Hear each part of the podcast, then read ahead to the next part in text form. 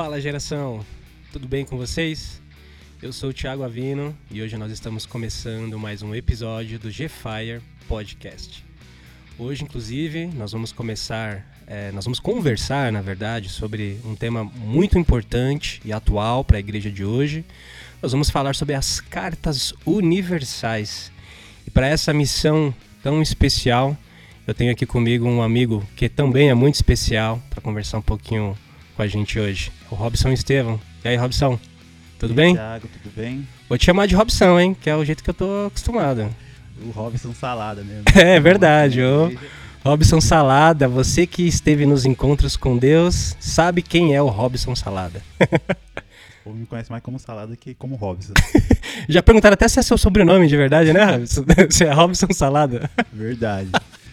Mas, cara, muito bom estar aqui com você hoje. Hoje é, é a oportunidade que a gente vai ter é, de ter hoje, né, especificamente hoje gravado, mas assim, muitos anos de, de conversa e café e vida gasta caminhando juntos, né, em termos de amizade, discipulado e hoje aqui conversando nesse, nesse podcast tão especial. É um grande prazer poder estar aqui. Espero poder contribuir de alguma forma. Então, galera, pega o seu fone e vem com a gente. Ótimo, Robson. Então, é, nós vamos começar aqui falando de uma carta muito especial, né? Uma, uma carta que, inclusive, tem um nome muito legal. É a carta de Tiago. Né? Poxa, carta que é tido aí por muitos na tradição teológica como o Provérbios do Novo Testamento, né? Que com certeza tem muito aí a, a nos ensinar. Diga aí, Robson, o que, que você né, tem aí a compartilhar conosco, né? Por que que essa, essa carta foi escrita, para quem que foi escrito, qual era o propósito. Compartilha aí com a gente as chaves desse livro tão importante. Amém. Eu acho que é interessante começar falando a, o porquê dessa carta, né? E também quem escreveu essa carta. Eu acho que é até melhor falar quem escreveu, até porque existia três Tiagos naquela época, né? Já tinha muito Tiago desde essa época, né? Só no prédio onde eu moro são quatro Tiagos, cara. Impressionante. Uh, então, uh, havia o Tiago apóstolo, né? Aquele Tiago que fazia parte dos três mais chegados de Jesus. Só que esse daí a gente já pode descartar. Que na verdade, uh, esse Tiago ele morre, ele é assassinado em Atos 12, 2 por Herodes, né? E antes mesmo dessa carta e todas as cartas do Novo Testamento ser escrita, ele tinha sido já assassinado, ele já tinha morrido, então a gente pode descartar esse Tiago aí. Né? Existe o segundo Tiago, que é o Tiago, filho de Alfeu, a gente pode descartar ele também, até porque ah, não há registro de ações, ação dele, obra dele, nem na história da igreja e nem na própria Bíblia. Então a gente pode descartar esse aí também. O que nos resta é o Tiago, irmão de Jesus, né? Tiago, irmão de Jesus. É... Ou meio-irmão, né? Ou meio-irmão de Jesus, é verdade, meio-irmão de Jesus. É interessante falar, Tiago, que esse Tiago, irmão de Jesus, e não somente ele, mas os outros irmãos de Jesus, meio-irmão de Jesus, eles não criam em Jesus, né? Eles só passaram a crer em Jesus depois da ressurreição. Então, João capítulo 7 é, fala muito a respeito disso. Então, ele passou a crer somente depois da ressurreição e se tornou um grande coluna né, da igreja em Jerusalém, uns da frente lá do concílio de Jerusalém.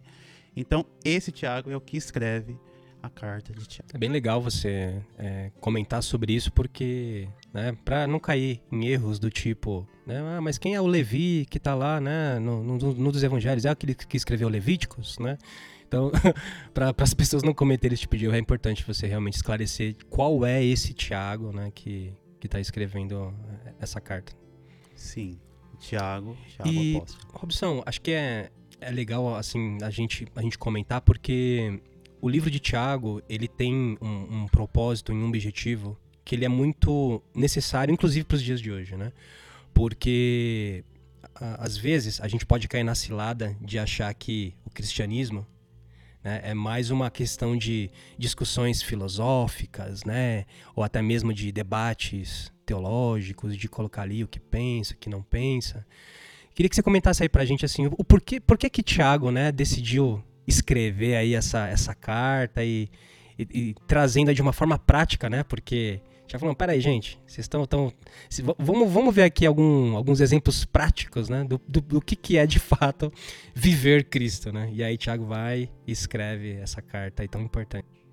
Sim, é interessante dizer também, Tiago, que o propósito dessa carta é, era de consolar de alguma forma os irmãos que tinham sido tirados né, da sua terra, sua terra praticamente nasceram lá em Jerusalém e foram tirados, foram é, espalhados de lá por meio da, do viés aí da, da perseguição.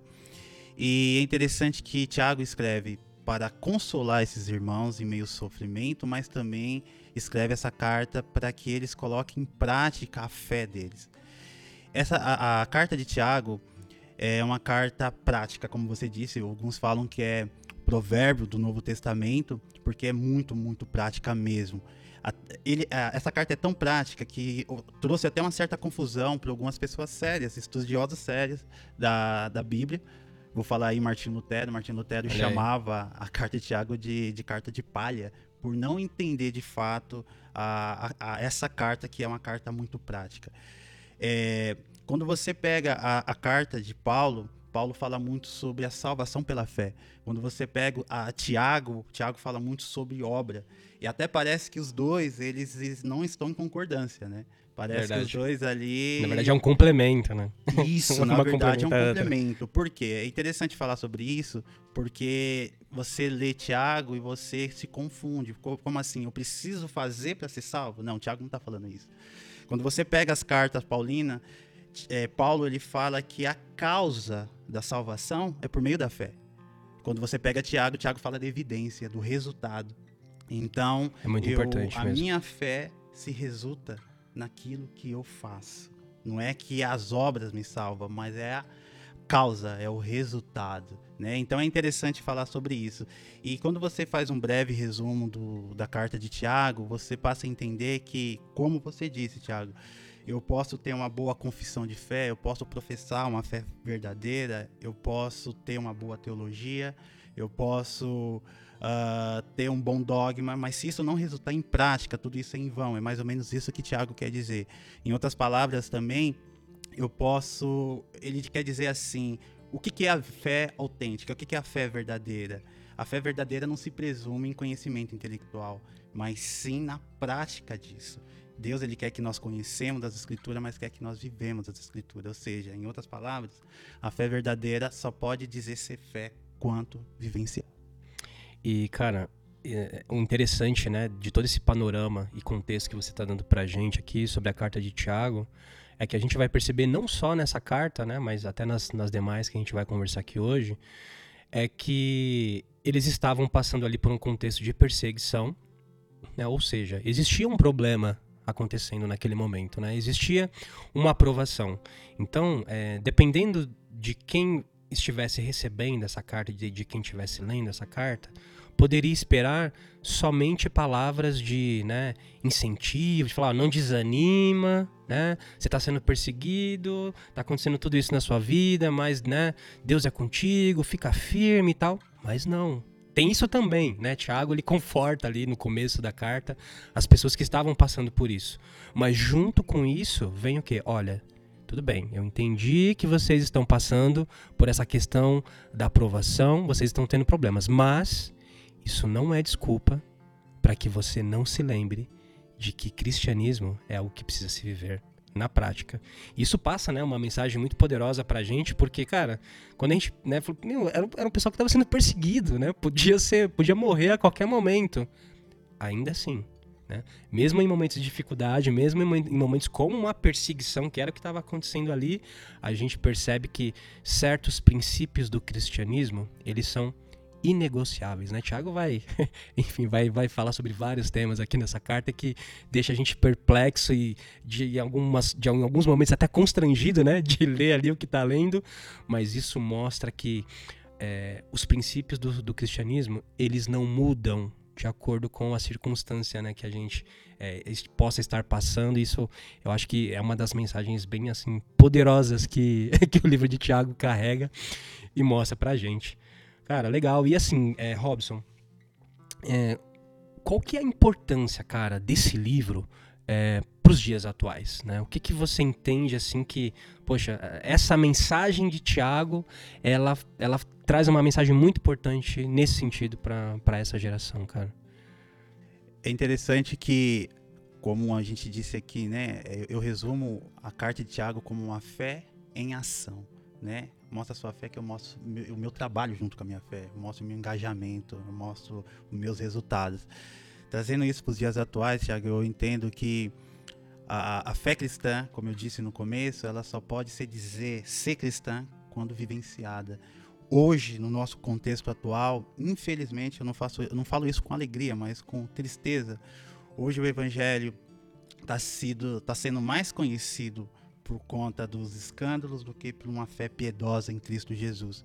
Quando você mostra o evangelho a partir do seu viver, a partir da prática mesmo, as pessoas passam a ter uma outra visão do evangelho. Jesus ele é visto através da gente. Jesus ele não vai descer aqui novamente no sentido de que onde que Jesus está? Ah, Jesus eu não consigo ver Jesus. Não, você consegue ver Jesus. Você consegue Jesus em mim. Em mim você consegue ver Jesus. Você consegue ver Jesus através das minhas atitudes. Então a nossa atitude ela fala muito a respeito da fé que a gente crê, que é a fé que nós professamos. E é muito importante, né, Robson, você falar sobre isso. Eu vou até ler aqui um trechinho é, de alguns versículos de Tiago que é justamente vai nessa questão que você estava comentando, que já deu muita polêmica desde né, de, de Martinho Lutero, que fala ali sobre a fé sem obras é morta, né? Aqui, pelo menos é a perícope, é o título, né, que está aqui na, na minha Bíblia. Ali no, no capítulo 2, verso 14, ó. De que adianta, meus irmãos, dizerem que têm fé se não a demonstram por meio de suas ações? Acaso esse tipo de fé pode salvar alguém? Aí, aí Tiago vem dar um exemplo prático, né? Se um irmão ou uma irmã necessitar de alimento ou de roupa e vocês disserem até logo e tenha um bom dia, aqueça-se e coma bem, mas não lhe derem alimento nem roupa, em que isso ajuda? Como veem, a fé por si mesma, a menos que produza boas obras, está morta. Então, realmente, de fato, essa, essa carta ela, ela nos faz pensar que tudo aquilo que, né, se, seja você alguém que caminha no cristianismo há um mês, ou seja você que caminha no cristianismo há 20 anos, a fé ela só faz sentido se junto com ela tiver a, as boas obras e a, a transformação né, no, no, seu dia a dia. Isso é, isso é muito legal. Tem toda razão, Tiago. A fé tem que ser movida em ação. Legal. Beleza, Robson. Então, dando sequência aqui às cartas universais, agora nós vamos aí para 1 Pedro. Né? Queria que você comentasse com, com a gente qual que, é, qual que é o contexto, né? Por que, que essa carta foi escrita, para quem que ela foi destinada. Dá, dá um pouco aí de, de contexto para a gente sobre essa carta. Amém. É, primeiramente, Tiagão, é falar quem escreveu, né? Próprio Pedro, Pedro apóstolo, né? A gente sabe o Pedro que também fazia parte dos três mais chegados lá de Jesus. Tanto na história da igreja, quanto também os pais da igreja, os reformadores e muitos estudiosos contemporâneos, todos eles são unânimes em dizer que foi Pedro que escreveu. Só que no século XIX, alguns críticos liberais disseram que não foi Pedro, por conta que, primeiro Pedro, isso é interessante falar, possui o, gre o melhor grego do Novo Testamento. O grego mais autêntico, mais original, mais clássico, vamos dizer assim. E esses críticos liberais diziam o seguinte: como pode uma pessoa que era pescador letrado, Simples, né? É, ter escrito algo assim tão clássico, né? Tão, vamos dizer assim, original. E existe pelo menos três interpretações para isso, Tiago.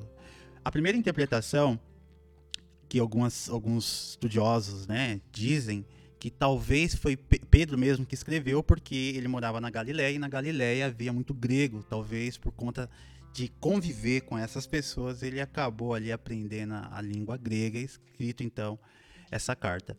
Existe uma segunda interpretação, Tiago. Alguns teólogos dizem que o Silas, né, ou Silvano, que está no capítulo 5 de 1 Pedro, esse Silvano, né, que é o próprio Silas, que cooperava com Paulo, também coopera aí com Pedro, e ele ajudou Pedro a escrever essa carta, né? Então eles acreditam, alguns teólogos, que Silvano ele ajudou na escrita, né, desse grego aí tão clássico também.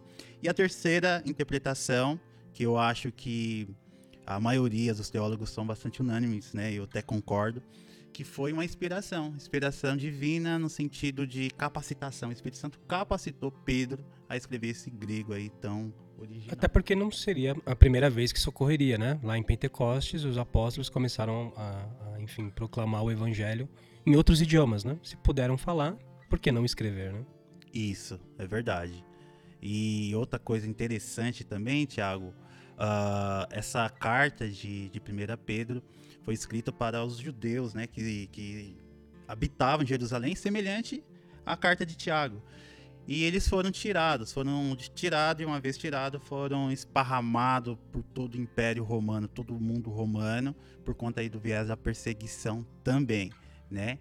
E Pedro escreve para esse público, para esses judeus cristãos, a fim de confortar eles em meio à provação, em meio à perseguição e sofrimento, mas ao mesmo tempo também aconselha eles a permanecer uma com uma vida santa, reta, diante de todo aspecto da sociedade.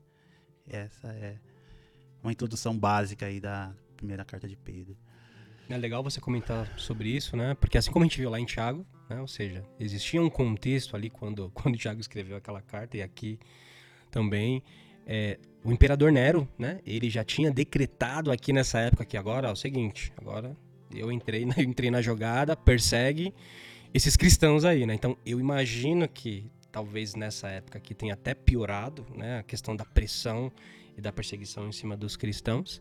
E é num contexto como esse, né? Eu, eu acho que, sabe, estudando as cartas do Novo Testamento, Robson, eu é, é, é, muito louco assim porque você fala meu né antes eu conhecia tais passagens bíblicas e tal mas agora saber que quando tal passagem foi escrita estava acontecendo determinada situação te dá assim uma visão completamente diferente né? Porque por exemplo aqui em 1 Pedro 2 um trechinho que eu deixei aqui fala assim né ó, vocês porém são povo escolhido lá no 2:9 vocês porém são povo escolhido reino de sacerdotes, nação santa, propriedade exclusiva de Deus.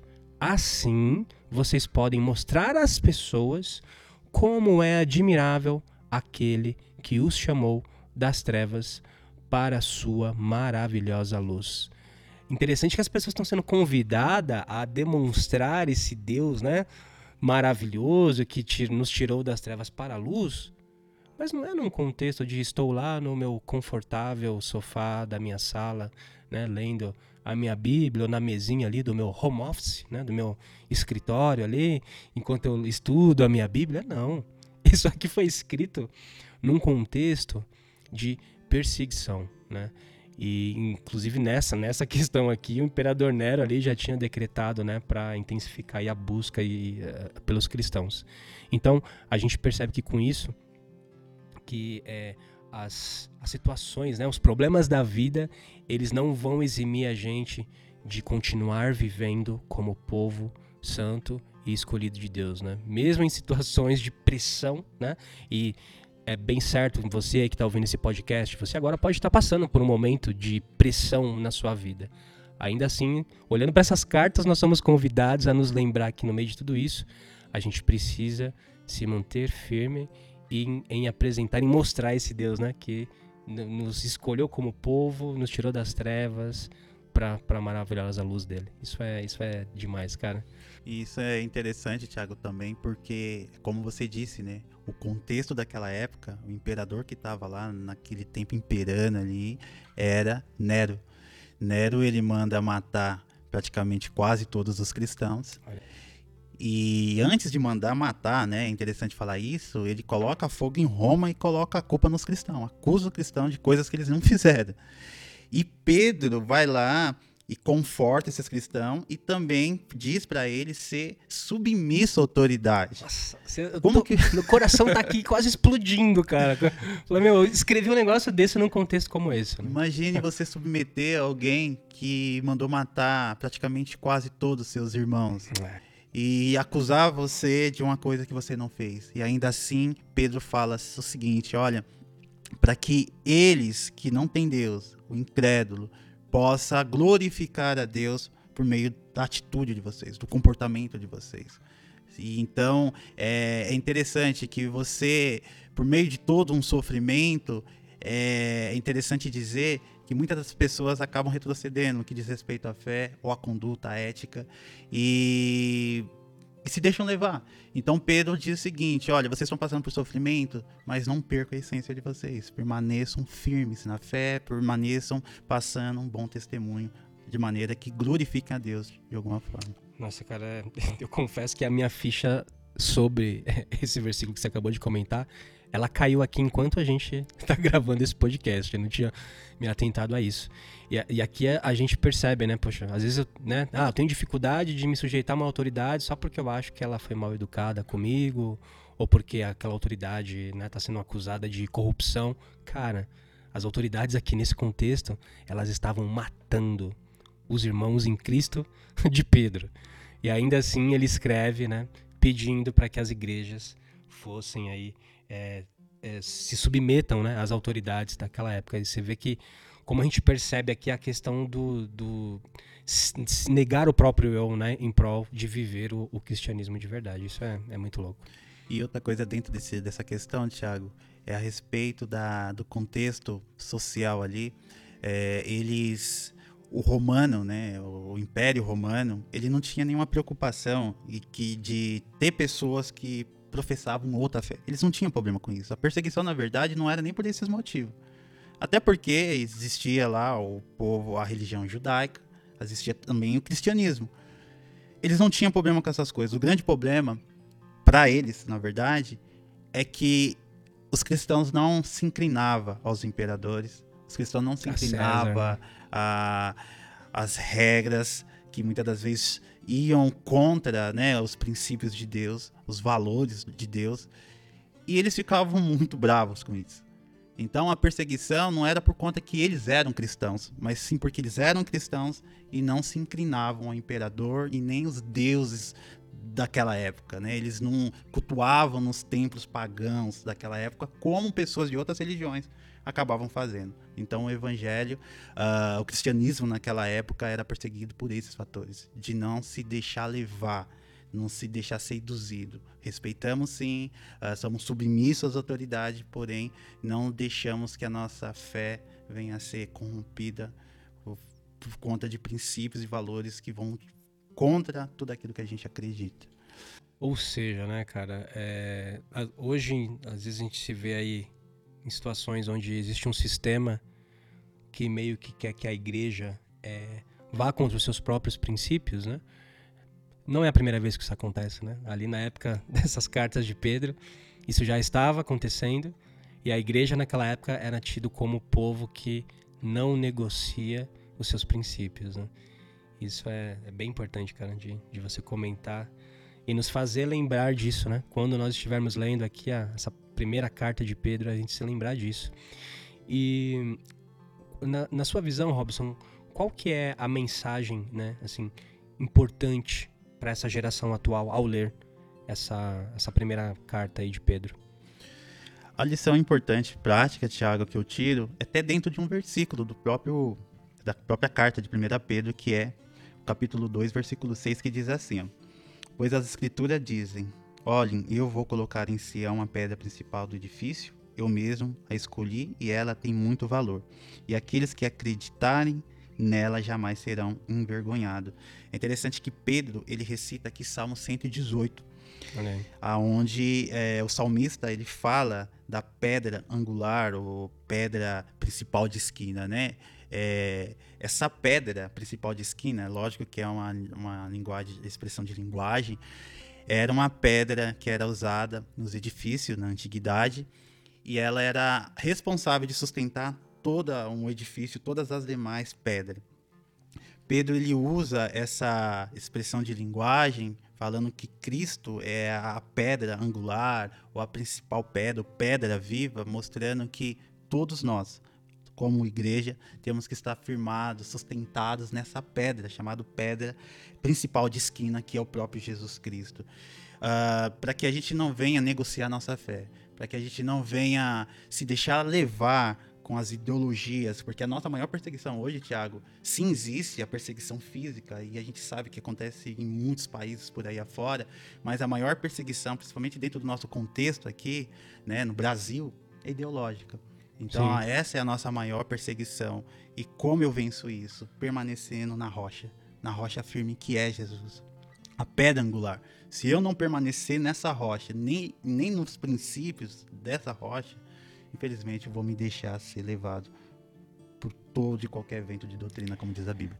Demais, cara. Né, vale lembrar que né, quem escreveu essa carta é alguém que caminhou ali bem pertinho de, de Cristo. Então, ele sabe exatamente qual é o impacto né, de estar ali perto dessa pedra angular que tem que ser a base da nossa vida. Muito bom, Robson, muito bom. Com isso, fechamos mais uma carta aqui. Então, Pedro não escreveu apenas uma carta, certo? Sim. Nós vamos agora para a segunda carta de Pedro. Né? E o contexto aqui, qual que era, né? Por, que, que ele escreveu essa carta? O que estava acontecendo? Qual que era o objetivo da mensagem dessa carta? Compartilha com a gente aí. Sim, Tiago, como você disse, foi Pedro também que escreveu essa carta aqui, apóstolo, né, Pedro. E ele escreve essa carta aqui uh, agora não só para o único público cristão, né? No uh, anterior a gente viu que ele escreveu para os cristãos judeus. Aqui ele escreve tanto para judeu como também para gentios, né? E o propósito aqui, Tiago, era de advertir ou alertar os cristãos sobre os falsos ensinadores, falsos mestres que estavam bastante presentes naquela época. E é interessante que quando você lê primeiro a Pedro, você vê uma perseguição de fora para dentro. E quando você lê segundo Pedro, você vê uma perseguição de dentro para fora. É Era um problema interno, né, por conta aí de alguns falsos irmãos, não somente falsos ensinadores que estavam infiltrados ali dentro da igreja, dentro desse contexto. Então ele escreve alertando a igreja a respeito desses falsos irmãos aí. E não somente uh, ah, para que a igreja tome cuidado, mas para que a igreja também busque conhecer Deus.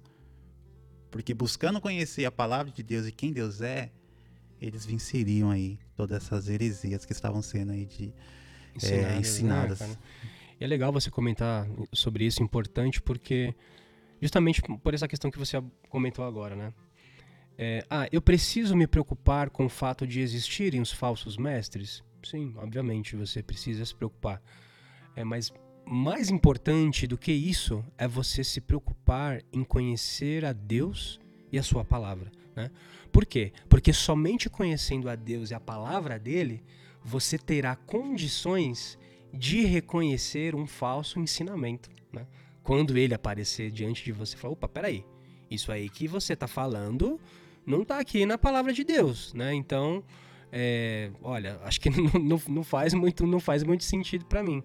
E essa questão, né, Robson, que você colocou de que muitas vezes o cristão ele precisa lidar com a perseguição externa e vamos colocar, né, perseguição ou provação é, interna, né?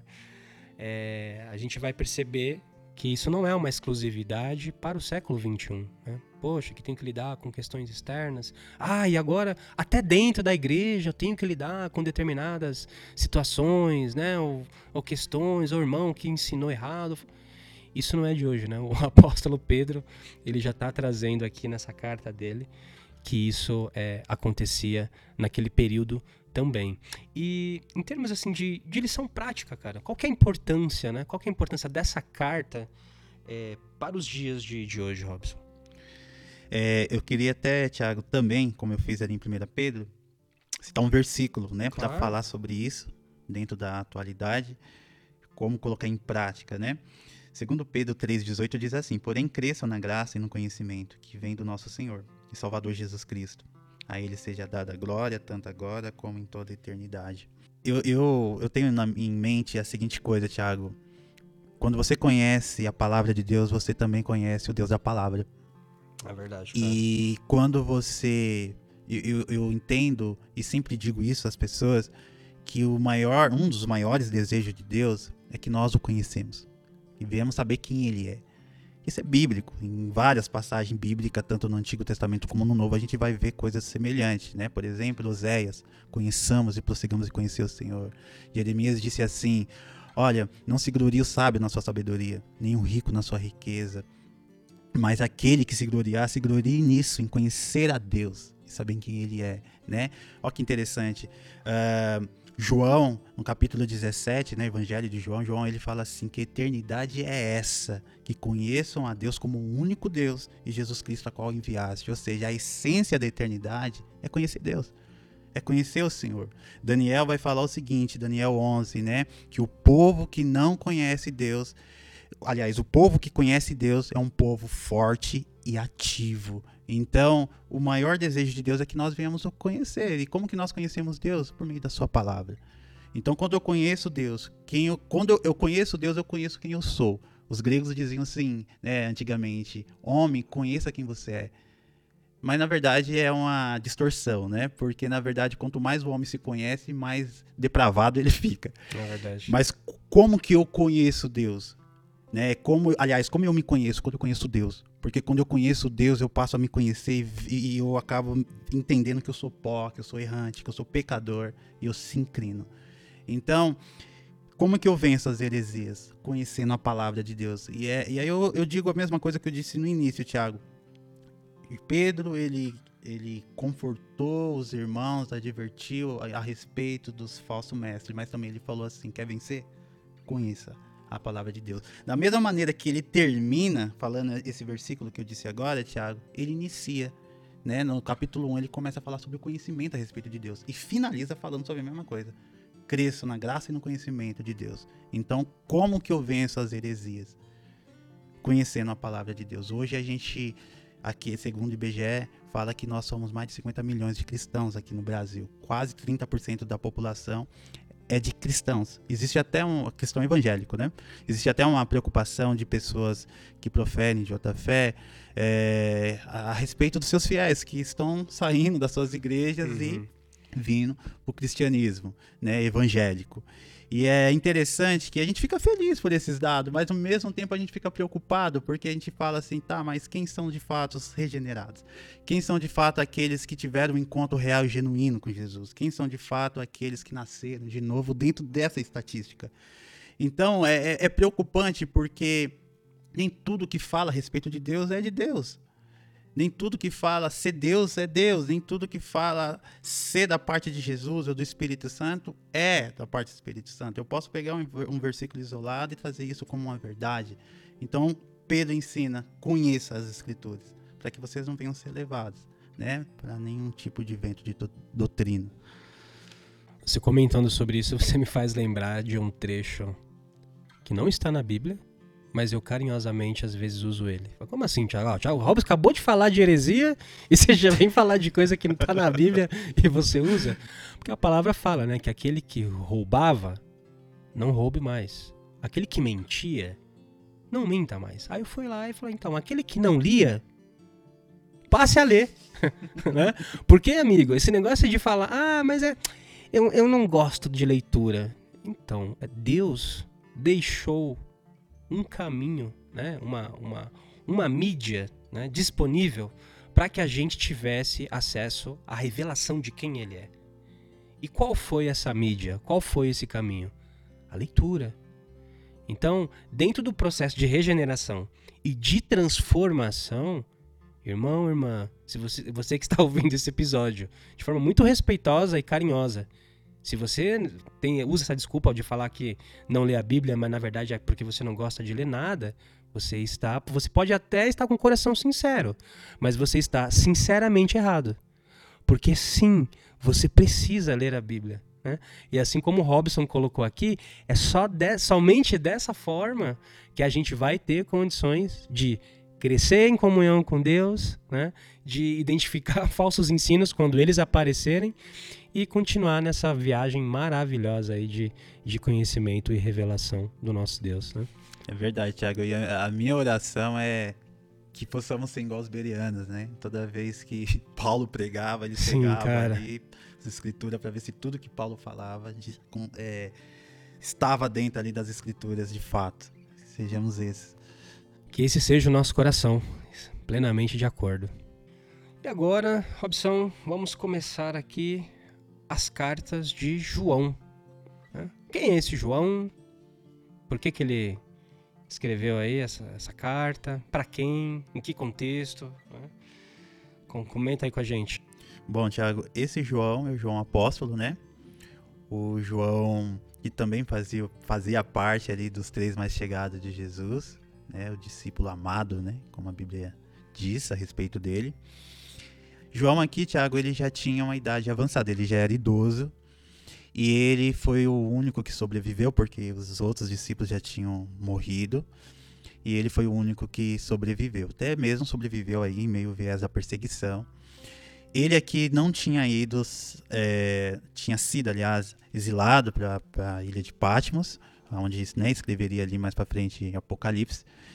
E aqui ele escreve para todas as igrejas, ele escreve para uma única igreja, todos os cristãos em todos os lugares, a fim também de encorajá-los e alertá-los a respeito dos falsos ensinadores, falsos mestres que estavam bastante presentes também naquele contexto ali. É interessante dizer, Tiago, que esses hereges, né, que estavam infiltrados na igreja naquela época, os falsos cristãos, eles faziam parte de uma seita, uma seita que iniciou ali do primeiro século e quase atinge o quarto século, que chamava gnosticismo. Os gnósticos, Tiago, é interessante dizer que a palavra gnosticismo, ou gnose, vem de conhecer, ou conhecimento, né?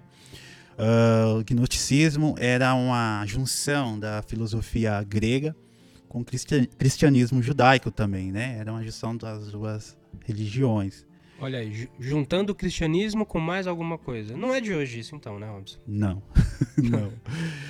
E, e eles diziam a seguinte coisa, Tiago. Eles diziam que ah, o espírito era bom e a matéria era má. E nisso eles acabavam negando ali três princípios básicos do cristianismo, que era a criação, a encarnação e a ressurreição, né?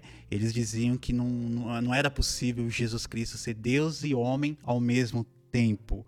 Eles entendiam a seguinte coisa, eles entendiam que o corpo era uma prisão e você só liber, era liberto ali daquele corpo e quando você morria e aí você sim se tornaria é, perfeito, vamos dizer assim. Então não Uhum. tinha como Jesus Cristo ser Deus e homem ao mesmo tempo, porque Deus não habitaria em uma matéria que era má. Essa era a compreensão dos, dos gnósticos daquela época, né? Então negava a humanidade de Cristo. E é interessante que quando João escreve para a igreja alertando sobre esses hereges, ele começa dizendo o seguinte: olha, é, a gente viu Jesus, a gente ouviu ele, a gente tocou nele, ele é real, porque os gnósticos também diziam a seguinte coisa, né? Eles diziam o seguinte que Jesus era como fosse um, um fantasma, né? Jesus Hum. é aquele corpo lá, na verdade não era um corpo, era uma espécie de Era um espírito. um espírito que estava vagando, que não tinha sombra. Quando ele pisava na areia, não deixava marca. Essa era a ideia dele. E João falou assim: não, peraí, tá errado. E na verdade, eu fui testemunha ocular. Eu tive com ele, eu toquei nele, eu falei com ele, eu ouvi ele, desconstruindo toda essa ideia gnóstica daquela Uhum. época lá. E é, junto com o gnosticismo, né, relacionado ao gnosticismo, tem o docetismo, que era essa mesma compreensão também, que negava a humanidade de Cristo e dizia que Jesus Cristo era essa pessoa que que era um espírito que meio que vagava por aí.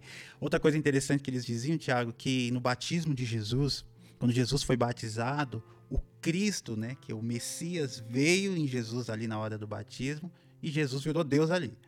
Quando Jesus vai para a crucificação, Jesus agora deixa de ser Deus e passa a ser Jesus homem. Porque agora ele vai morrer, ele está passando por sofrimento. A ideia de que não é possível um Deus passar por sofrimento, né? Então, negando ali a humanidade de Cristo, a gente sabe que de Cristo, quanto humano, ele se identificou com a gente, na nossa dor, no nosso sofrimento, né? Só não pecou, né? Que a Bíblia fala Sim. que ele não pecou, mas se identificou com a gente. Então, é, Pedro desconstrói todas essas ideias gnósticas aí e mostra para nós que Cristo era Deus, sim, mas Cristo não deixou também de ser ser humano. É. Você vê como algumas coisas, né, a gente percebe é, enquanto você comentava. Primeiro que muitas das seitas que existem hoje, elas não alteram de forma tão visível e descarada, né, no que diz respeito ali às escrituras, mas é, é, é um detalhe, sabe? Ah, é ali, ó, não, só ali na hora da crucificação que ali ele já não era mais Deus, né? Ou então não, mas ele fez tudo isso sim, só que ele não era homem, né? ele não era humano, era só espírito que andava aqui entre nós. E, e aí volta, né? A gente volta a falar sobre a importância da leitura da palavra de Deus, porque Sim, nós temos o Espírito Santo que Jesus deixou, mas Jesus não está mais em carne e osso, né? Aqui com a gente. Ele foi e mandou e nos enviou o Consolador. Então, como que hoje, né? Você vê o poder dessas cartas, né? Como que, como que hoje eu posso ter acesso a tudo que Cristo ensinou, né? Ele pessoalmente para os seus apóstolos, né? Para os seus discípulos, através da palavra dele, através da leitura dessas cartas.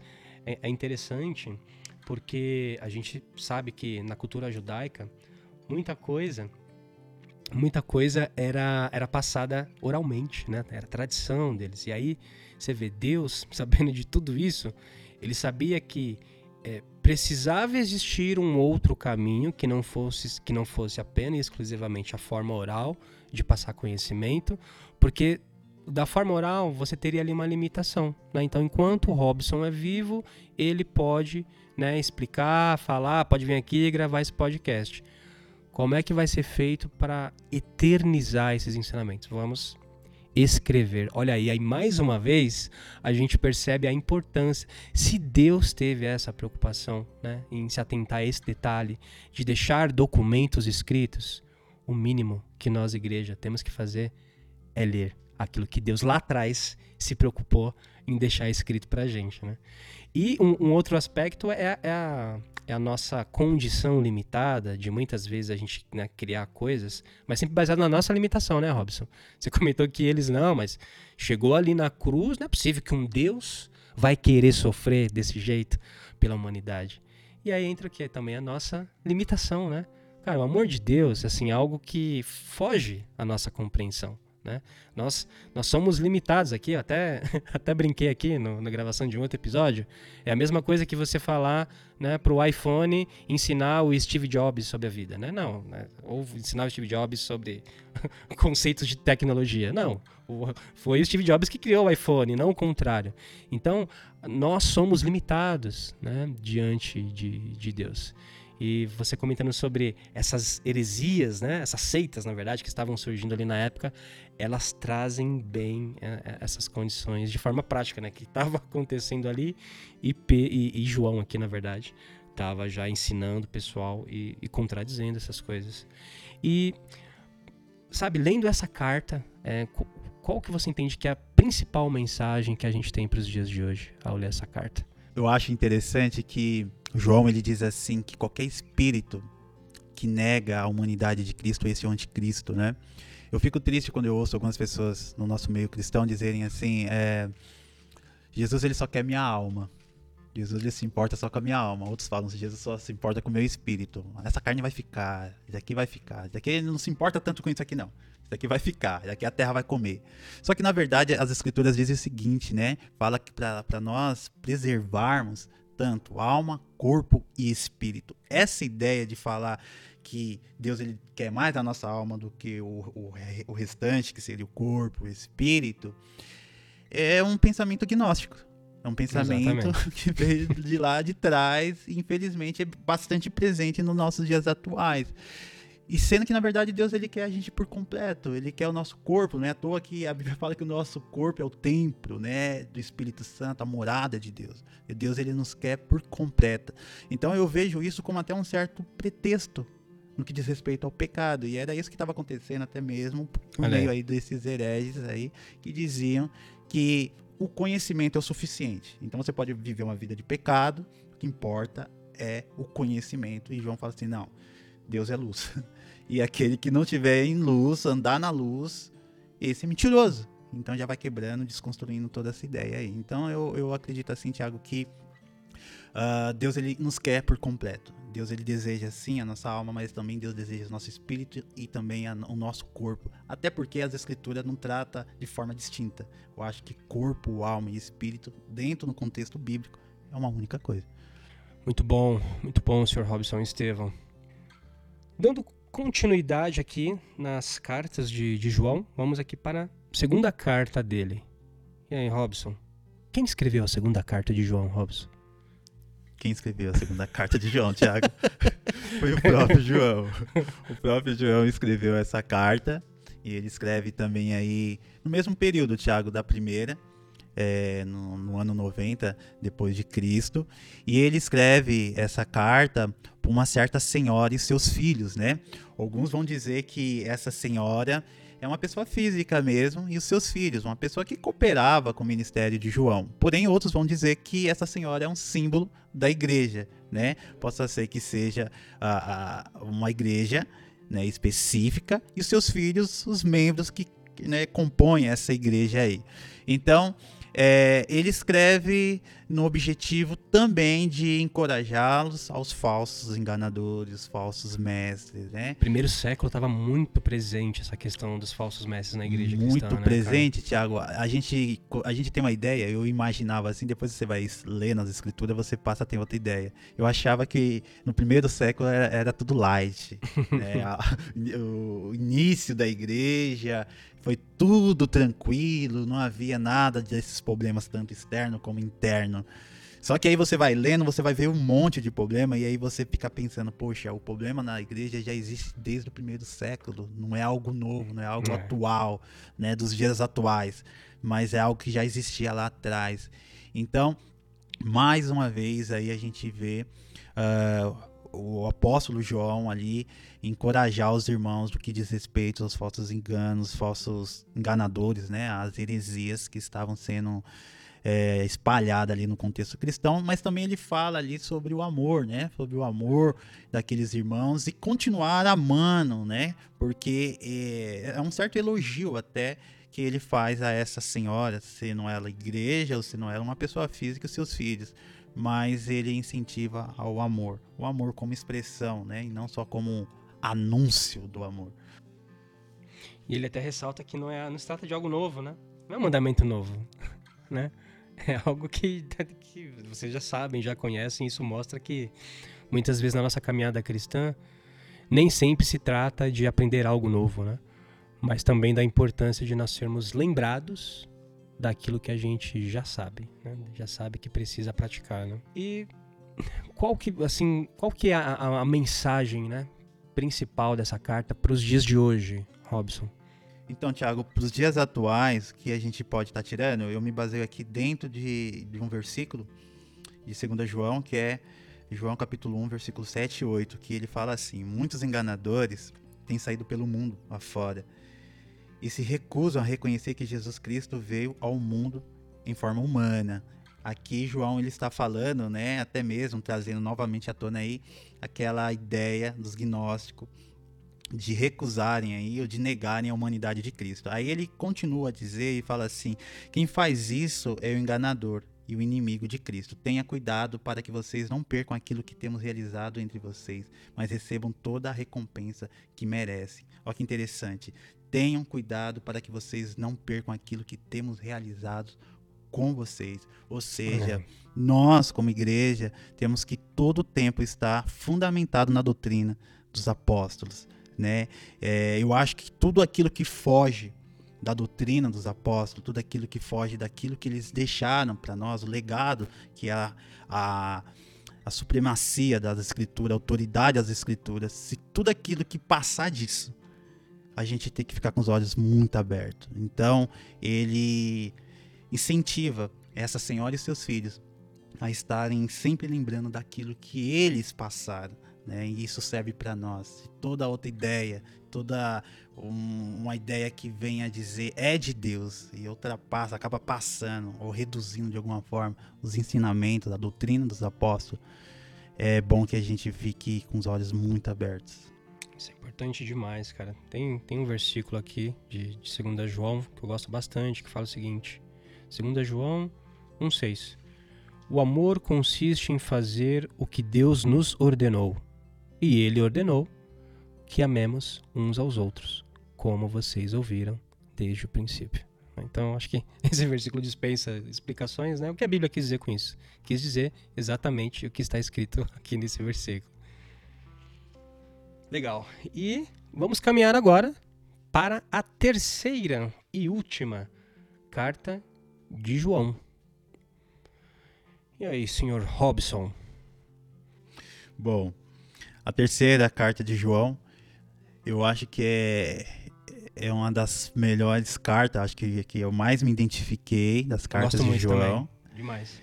Muito interessante, porque aqui João também é interessante lembrar, Tiago, que aqui ainda continua nos ano, no ano 90, né? Uh, depois de Cristo. E ele escreve essa carta para elogiar um, irmão em Cristo Jesus que cooperava também com o ministério de João, chamado Gaio. Esse Gaio ele era muito generoso.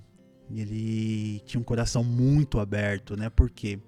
Porque ah, havia muitos missionários, obreiros, evangelistas que viajavam em vários lugares a fim de implantar congregações nesses lugares. E é claro, a gente sabe que essas pessoas precisavam ser de fato ali hospedadas, né, acolhidas de alguma forma. E Gaio fazia isso com muito prazer. Ele recebia esses irmãos na sua casa, acolhia eles, até com certeza sustentava aqueles irmãos. E João ficou muito feliz com essas atitudes de Gaio, né, a ponto de de, de se alegrar e, e não ver a hora de estar ao lado de Gaio. E Gaio, ele representa, né, no nosso contexto aqui, o amor cristão verdadeiro, né? O amor acolhedor, o amor que não se presume em, em discurso, mas em expressão de amor, né? De ato generoso, solidário. Aí a gente vê também o oposto disso. A gente vê o oposto por um certo cidadão que fazia parte também como líder de uma igreja, talvez um pastor chamado Diótrefes. Esse era o oposto de Gaio. Por quê? Porque ele era uma pessoa uh, ditadora, ele ditava as coisas, ele era dominador. Uh, membros da igreja dele que queria fazer como Gaio, de acolher os cristãos, ele uh, chamava a atenção desses irmãos e falava o seguinte: olha, se você fazer isso aí, você está expulso da minha igreja e era totalmente oposto, ou seja, a gente vê em Gaio um, um amor expresso em ação e vê aqui em, de, em Diótrefes, né, uh, o amor, eu não diria nem amor, eu diria o falso amor, o... religiosidade, né? Isso, o espírito da religião ali predominava, uma pessoa totalmente controladora, e eu creio que os membros da igreja dele tinham medo dele, não tinha respeito, porque é uma grande é diferença entre respeito e medo. O medo te afasta, o respeito aproxima, né? E é por isso que o próprio Cristo, a própria palavra de Deus fala, né, que o verdadeiro amor lança fora todo medo. O, o, o, medo ele faz isso, ele te, te lança fora mesmo, ele, ele te, te deixa longe, né, não perto. Então aqui eu, eu, eu deduzo nisso, nisso Thiago, eu, eu deduzo num verdadeiro amor, Gaio, e o outro, o falso amor, que é o próprio Diótrefes. Isso que você está comentando, Robson, é, é, muito legal porque aponta para duas coisas, né? Me faz lembrar lá de 1 aos Coríntios 13, que fala sobre o amor, né? E uma das coisas que ali é colocado naquele capítulo, na versão NVT, que é a versão que eu mais tenho usado ultimamente, fala que amar é não querer que todas as coisas sejam do seu jeito. Né? E segundo, que mostra uma responsabilidade que muitas vezes nós é, não queremos muito ter essa assumir esse tipo de responsabilidade no contexto de igreja e no contexto de cristianismo. Né? Então, neste contexto aqui, é, as pessoas, enfim, né, que iriam é, implantar igrejas e tudo mais, elas estavam viajando, né, não estavam ali na terra delas, e, por consequência, quem teria que acolher essas pessoas para que elas né, tivessem ali, fossem hospedadas, enfim, tivesse alimentação, né, enfim, é, e pudesse fazer o seu trabalho, seriam os cristãos. Né? É, por quê? Aqui, aqui, inclusive, até no verso 7 fala o seguinte, né? É, ó, pois eles viajam, né? Eles, aqueles que ensinavam a palavra, viajam a serviço do Senhor e não aceitam coisa alguma dos que são de fora. Ou seja, daqueles que ainda não eram cristãos. Até mesmo para você não gerar ali né, gasto para a pessoa, uma, né, sensação de inconveniência para, poxa, você está indo ali para implantar a igreja naquele lugar, você não quer dar despesa para aquelas pessoas. Por outro lado, isso só era possível uma vez que a igreja assumisse, né, quando eu digo a igreja, eu falo das pessoas, assumisse essa responsabilidade de saber que muitas vezes, como igreja, vai ter situações onde sim eu vou ter que colocar a mão no bolso. Porque para eu receber alguém na minha casa, a minha despesa vai aumentar, eu vou gastar mais com comida, eu vou sujar o chão da minha casa, né? E muitas vezes, enquanto a gente está preocupado com um tapete sujo, Deus ele está muito mais preocupado em fazer daquele bairro onde você mora, da cidade onde você mora, um local onde uma nova igreja vai ser implementada, né? Então, assim, isso, isso faz a gente pensar bastante, né? E, e você vê aqui o oposto, né? Como que é o nome dele? É, Diótrefes. Diótrefes, olha só em que nome difícil. E é interessante, Thiago, é, que tem um terceiro personagem também, né? Que é o Demétrio. E esse Demétrio, semelhante a Gaio, também tinha um coração é, voluntário, um coração é, aberto também. E era uma pessoa de fato de Deus. A gente não tem muita coisa a respeito dele, mas a gente vê um certo elogio é de João a respeito desse Demétrio. Bom, então o que você considera como mensagem principal aí dessa, dessa carta para os nossos dias atuais? Mensagem principal para os nossos dias atuais é, é a gente ler essa carta aqui e fazer uma autoanálise de nós. Quem nós somos? Será que nós somos Gaio? Será que nós somos Demétrio, que está no mesmo nível de Gaio, de amor? Ou Diótrefes, né? É. Como que está sendo a nossa vida com Deus, o que diz respeito ao amor, o que diz respeito à ética moral. E olharmos para essa carta e fazer essa autoanálise. Será que eu estou agindo como quem? Será que o meu comportamento assemelha de quem aqui? Eu acho que seria interessante essa leitura aí. E até aconselho, né, as pessoas a, a, lerem, se nunca leram, e se lerem, lerem assim, pega um dia mesmo, e é uma carta curta e rápida, e lerem ali e entender, buscar, buscar entender ali o propósito dessa carta. Muito bom, Robson. Vamos caminhar agora para a última carta universal. Carta de Judas. Quem é esse Judas, Robson? Será que é aquele que traiu Jesus que escreveu essa carta? Né? As pessoas olham, nossa, não sabia. Judas se matou, mas chegou a escrever uma carta, né? É, é isso mesmo? Antes, antes dele se matar, ele escreveu uma carta. É isso mesmo, Robson? Não, Thiago, não é esse Judas, não. É interessante que quando de primeiro você olha assim, você até imagina, nossa, Judas depois que morreu escreveu, ou antes de morrer ele tinha escrito. Na verdade, esse Judas aqui é o Judas irmão de Jesus. Jesus tinha um outro irmão também, um meio-irmão, né, vamos dizer assim, por nome Judas, que também se tornou mais para frente aí um dos grandes líderes da igreja em Jerusalém. E ele escreve essa carta aqui a, a todas as igrejas, em todos os lugares, a fim de alertar, mais uma vez, né? A gente vem alertar, alertar sobre os falsos mestres, os falsos ensinos que estavam também bastante presente naquele contexto. E é interessante, Tiago, que a, a carta de Judas é uma defesa do evangelho, né? É uma defesa do evangelho. Uma carta apologética, então, temos aqui. Sim. E E é interessante que quando ele vai falar sobre os falsos é, mestres, falsos profetas, falsos ensinadores, ele usa texto do Antigo Testamento para falar o seguinte: olha, como vai ser o fim dessas pessoas. É forte, chega até a arrepiar. É, e é interessante que ele pega aqui algumas situações. Ele pega aqui, por exemplo, o povo que saiu lá do Egito e algum deles murmuraram no meio do caminho. O Senhor foi lá e destruiu todo mundo. Ele pega uma outra situação falando dos anjos, né, que, que acabaram ali é, negando seu principado, autoridade de Deus, e eles estão aguardando para o dia do juízo.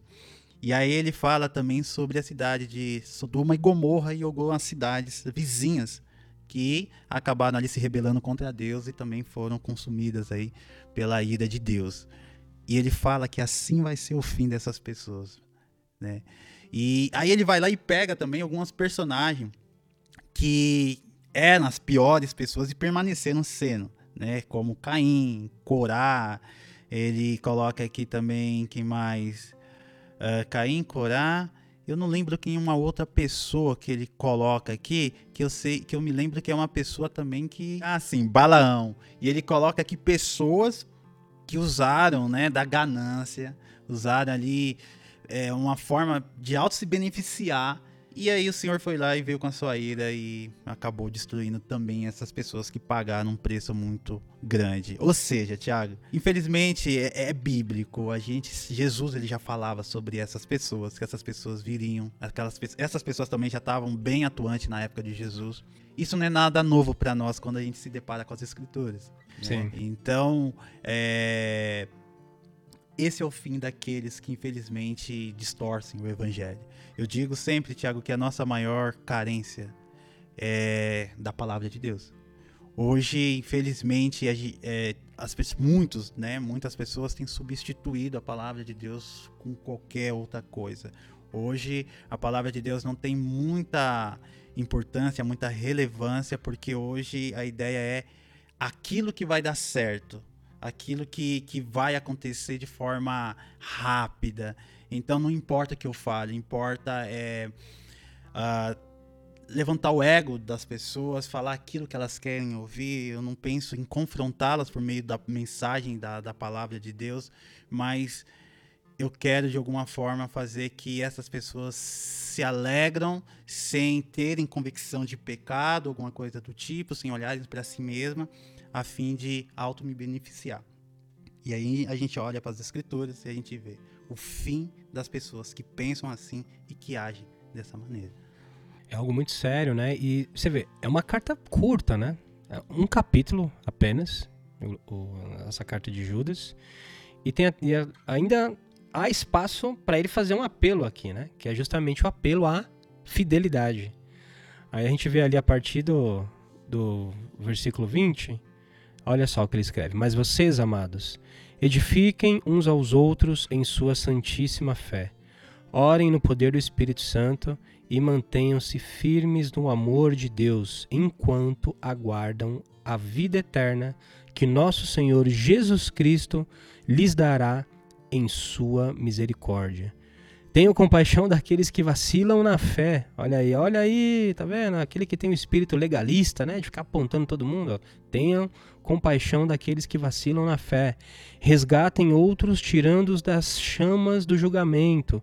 De outros ainda tenham misericórdia, mas façam isso com grande cautela, odiando os pecados que contaminam a vida deles. Então, é, nós somos encorajados a praticar essas coisas aqui já na reta final né, da, da carta de, de Judas.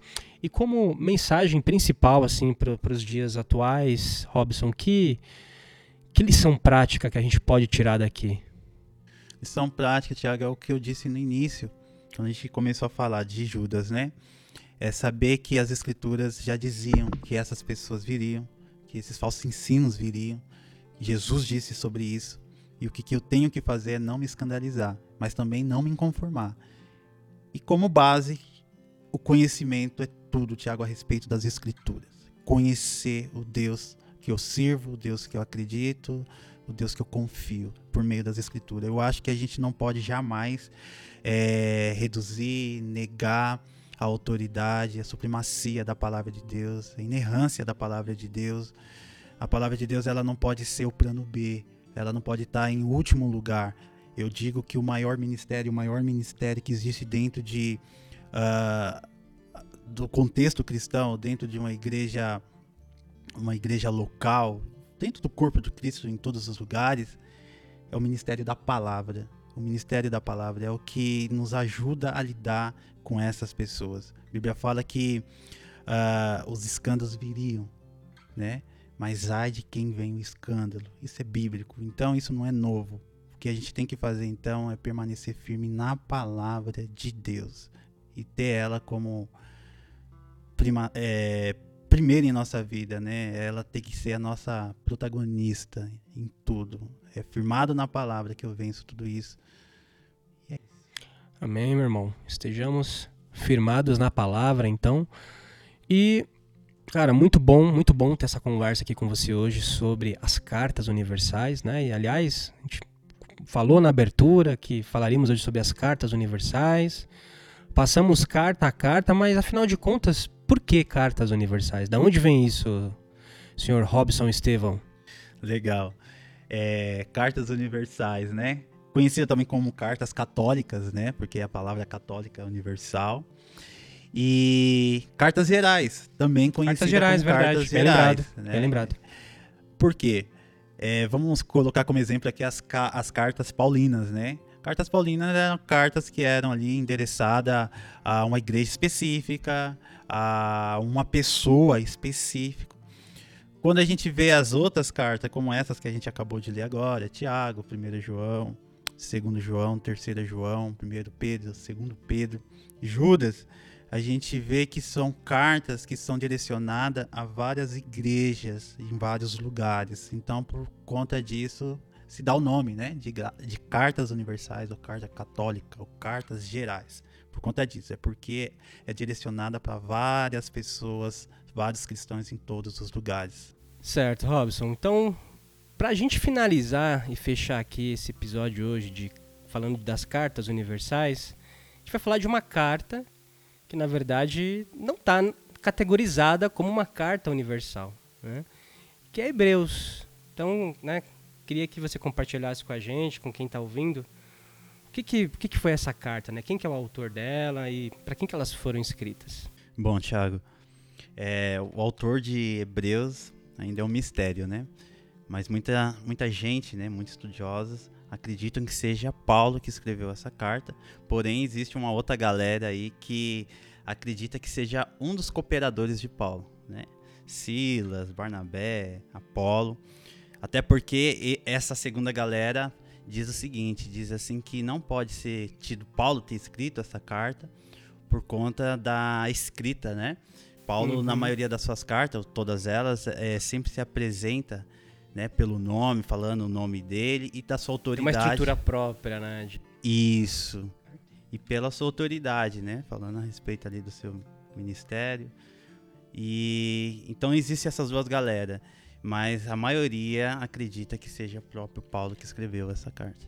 Legal. E qual, que, qual foi o propósito, né? Por que, que essa carta foi escrita ali? O que, que Paulo é, discorreu nessa carta aos Hebreus? Então, Paulo ele escreve essa carta a fim de encorajar, né, os cristãos judeus que estavam sendo perseguidos tanto por, por judeus como também por romanos, né, pros, pelos romanos. E o legal é que o propósito da, dessa carta também é enfatizar esses cristãos judeus que tinham abraçado a fé em Cristo Jesus e por conta aí do viés da perseguição acabaram então é, estavam praticamente ali com as suas malas já todas cheias já, né? Suas roupas, seus pertences, né? Vamos usar essa, essa linguagem figurativa, uhum. voltando novamente para o judaísmo. Né? É. E é interessante que uma parte ele fala assim que uma vez que você abraçou a fé em Cristo Jesus, retroceder é apostasia. Né? E é interessante isso. É, e, cara, você falando sobre esse, esse contexto, né, onde a carta de Hebreus é, foi escrita, a gente vai perceber que no Novo Testamento, muitas das cartas que foram escritas tinha esse contexto da igreja estar sendo perseguida, né? E aí olha como que Deus faz as coisas malucas, né? Tipo, a igreja passando por perseguição, enfim, tendo toda essa dificuldade do pessoal se manter firme na fé e no meio de toda essa confusão, né, de pessoas, enfim, perseguindo a igreja para querer matar e tudo mais. Paulo, inclusive, foi um desses, né, que perseguiu a igreja, enfim, agora ele numa situação, você vê como que Deus mudou a história dele, né, do, dele se, se, foi ele ou um dos discípulos dele, né, que de certa forma estaria é, ligado a Paulo, escrevendo essa carta, né, e uma carta que inclusive é muito importante para a igreja cristã até os dias de hoje, mas que foi gerado no momento do quê? de dor, né? de sofrimento. Isso é, é, legal da gente perceber como Deus às vezes usa esses momentos na história da igreja para criar ferramentas importantes que são usadas até hoje, né? Falando aí das, das cartas. E, e qual que é a importância, cara, dessa carta para os dias de hoje? O que, que você, o que, que você entende que são assim, mensagens importantes que essa carta traz para a nossa geração hoje? É, como Paulo ele estava, né? A gente fala usa Paulo porque a gente acredita. Eu também acredito que uhum. seja Paulo o autor dessa. Paulo carta, ou um de seus, né? Ou um de seus. Mas é interessante que um resumo né, de todo Hebreus é, é que, que o autor ele estava dizendo o seguinte: que Cristo é superior né, a tudo e a todos. E ele coloca alguns exemplos: Cristo é superior aos anjos, Cristo é superior aos sacerdotes, aos profetas. Trazendo isso para os dias atuais, Cristo é o nosso maior exemplo. Cristo é o nosso modelo de vida. Então, se eu quero aprender a amar, eu tenho que olhar para ele. Eu não tenho que olhar para uma outra figura, para um outro personagem e nem para o meu amor próprio, né? Porque a gente ouve muito as pessoas elas focarem muito no na, no seu amor entre aspas. Olha, uhum. ame assim como você se ama. E Jesus ele disse o contrário. Olha, ame um aos outros assim como eu vos amei. Que é, é aprender. É outro nível, né? É outro nível de amor. A, a, verdade é o verdadeiro sentido, né? O verdadeiro amor, na verdade, é o amor de Cristo. E não somente isso, Tiago, que hoje em dia, que infelizmente, esse retorno até mesmo do, do cristianismo e essa junção, né? Cristianismo e judaísmo, hoje está muito presente nos nossos dias também, porque Uh, não são poucos os lugares que a gente vê os elementos judaicos, e não somente os elementos judaicos, os objetos judaicos, sendo muitas das vezes um meio para que você se relacione com Deus. E isso é muito triste porque às vezes as pessoas elas acham que a vida com Deus se presume nessas coisas, sendo na verdade se presume na pessoa de Jesus. Então quando eu leio Hebreus, eu entendo que Cristo é suficiente. Eu não preciso de mais ninguém, né? E tudo apontava para ele. E a nossa mensagem tem que ser cristocêntrica também. Ele é o centro do evangelho, ele é o centro de tudo. Então, eu posso sim falar de homens e mulheres de Deus do passado, mas eu também tenho que enfatizar Jesus nessa mensagem. Foram pessoas que falaram a respeito dele, né? Em Gênesis já falava a respeito dele, toda a Bíblia fala a respeito dele. Então, esse é um grande perigo que a gente né, acaba tendo hoje em dia, de muitas das vezes até nós, por anunciar a, a mensagem e muitas das vezes dizemos que, seja, que é uma mensagem de Cristo e, e Cristo não está lá. A gente fala de outras pessoas e não tem Cristo nem no começo, nem no meio e nem no final. Então tudo tem que ser cristocêntrica. Nossas canções, a nossa pregação, o nosso estilo de vida. É, isso é. Que você está falando é bem legal porque me faz lembrar também de Romanos, né? Que fala que se nós vivemos, nós temos que viver por Ele. E se, e se nós morrermos, nós também vamos morrer por Ele, né? Então, ou seja, Cristo tem que ser realmente de fato o centro da nossa vida. Muito legal, Robson. É, eu acho que é isso. Né? Foi muito bom ter esse, esse bate-papo aqui contigo sobre todas essas cartas, né? Um momento aqui de, de muita edificação para mim, para vocês aí que estão ouvindo com a gente. Bom, então é isso, galera. Que vocês possam aí curtir é, esse episódio e não se esqueçam né, que para a gente encerrar o, o, projeto desse ano, o próximo episódio será sobre o livro de Apocalipse. Tenho certeza aí que Deus tem mais coisas a acrescentar na vida de vocês através aqui do podcast do G-Fire. Forte abraço e até um próximo episódio.